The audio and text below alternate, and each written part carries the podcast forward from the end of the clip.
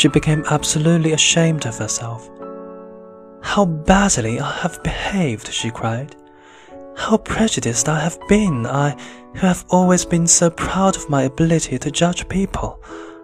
That pride has led me blindly into making a stupid mistake. Flattered by Wickham's interest and offended by Darcy's coolness, I've misjudged both of them. Till this moment, I never knew myself. She reread what Darcy had to say about Jane, and this time was forced to admit that Jane had displayed few outward signs of her feelings for Bingley. Charlotte had even commented on it. Then, when Elizabeth looked again at Darcy's comments on her family's behavior, her sense of shame was very great, and she could not deny the justice of his words. Feeling more miserable than she had ever felt before, she slowly returned to the rectory, where she had difficulty in maintaining a cheerful appearance. Mr. Darcy and Colonel Fitzwilliam left Rosings the next day, and were sadly missed by their aunt, who now had so little entertainment that she invited the Collins and their visitors several times that week. As Elizabeth only had a few days left before the end of her visit, she thought it fortunate that most of her time was occupied. When she had a moment to herself, it was a great relief to walk outside in the garden or the park alone with her thoughts. She soon knew Mr. Darcy's letter by heart. Although she was still angry with him for the proud, overconfident way in which he had proposed, her anger turned against herself when she considered how unjustly she had criticized and accused him. She respected his character and felt pity for his disappointment but did not for a moment regret her refusal, or have the slightest desire to see him ever again. She was saddened when she thought of her family.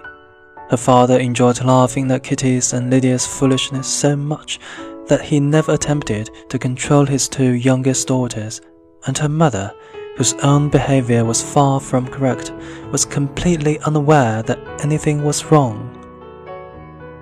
And poor Jane, it now appeared that Bingley's affection had been sincere, and Jane's disappointment had been indirectly caused by the behavior of her own near relations. On Saturday morning, Elizabeth said goodbye to her friend Charlotte, feeling sorry to leave her with such a husband. But Charlotte, although regretting the departure of her visitors, appeared quite content with her domestic arrangements. Mr. Collins took care to say to Elizabeth before she left, I do hope, my dear Miss Elizabeth, that you will be as happy in marriage as I am. My dear Charlotte and I have one mind and one way of thinking. We seem to be made for each other. It is most fortunate when that is the case, was all that Elizabeth could safely reply. By midday, she had arrived in London, where she had arranged to stay a few days at her aunt's house. There was, however, no opportunity to discuss Mr. Darcy's letter with Jane until they both reached Longbourn again at the end of the week. It was pleasant to be at home again, but Elizabeth was very conscious of her younger sister's silliness. They were full of the sad news they had just heard that the regiment was leaving Meryton in two weeks' time and would be staying for the summer in Brighton, a holiday town on the south coast. Lydia and her mother were trying hard to persuade Mr. Bennet to take them to Brighton too for several months, as the summer would be so miserable in Hertfordshire without the officers. Fortunately, Elizabeth felt sure her father would not agree to this foolish idea. When she and Jane were alone, she told her sister about Darcy's proposal of marriage. Jane was astonished, but soon her sisterly feelings made her think it quite natural, and her kind heart felt pity for Darcy's disappointment.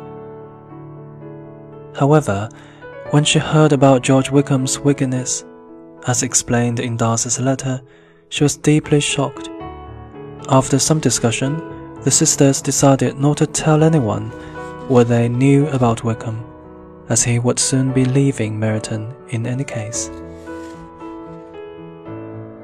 Elizabeth felt greatly relieved by this conversation. She had got rid of two of her secrets and was certain of a willing listener in Jane whenever she might wish to talk again of either. But she dared not tell the third, and explain to Jane how sincere Bingley's feelings for her had been. She could see that Jane was not so happy because of her continued warm affection for Bingley. However, there seemed little chance of Bingley marrying her now, and Elizabeth did not want to deepen Jane's feeling of regret for her lost happiness.